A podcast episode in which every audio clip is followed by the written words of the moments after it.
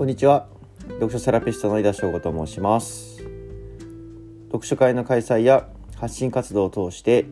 本の魅力や読書の素晴らしさを伝えています。今回紹介する本は石川祐希さんの平均4.2ヶ月で1万フォロワーを実現するプロ目線のインスタ運用法という一冊になります。こちらはクロスメディアファブリッシングから出版されています。私は SNS が好きなので毎日日々発信をしています、まあ、今は楽しんで続けられたらいいなというふうに思っているので何か具体的な目標があるといったわけではありません。ただ読書セラピストとして活動していく上で何かを仕掛けたいというタイミングがやってくるかもしれません、まあ、その時に多くの方に情報が届くに越したことはありません。まあ、そのためにフォロワーさんを多く獲得していくという考え方はありなのかなというふうに思っております。ま、でどこに注力をしていこうかというのを考えた時に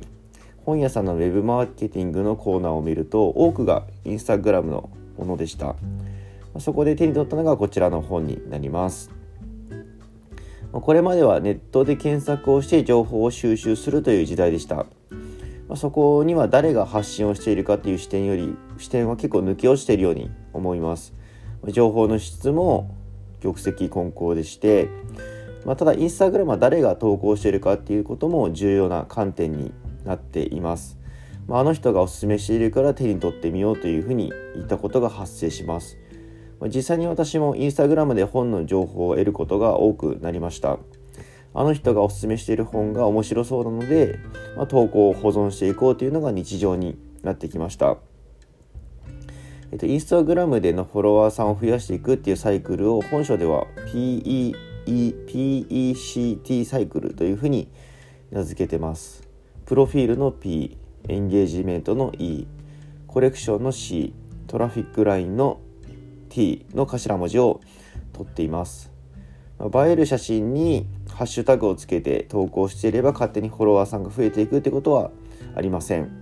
まあ、プロフィールを読んでもらってフォローしてもらうために印象づけるっていうのも大事な要素となっております。で、フォローしてもらった人にファンになってもらうことも大事な要素です。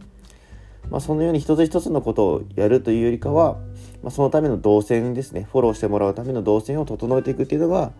大事なことだと学びました。私はストレングスファインダーの分析思考が上位に来ているのでこの辺りの取り組みは楽しみながらできそうな気がしています。ただあの全部やろうとして何が目的だったかっていうのを見失わないようにすることも大事だと思っております。まずは、まあ、楽しむことを忘れずにこれからも続けていくことができたらいいなというふうに思っております。はい。最後まで聞いていただきましてありがとうございます。また次回も楽しみにしていてください。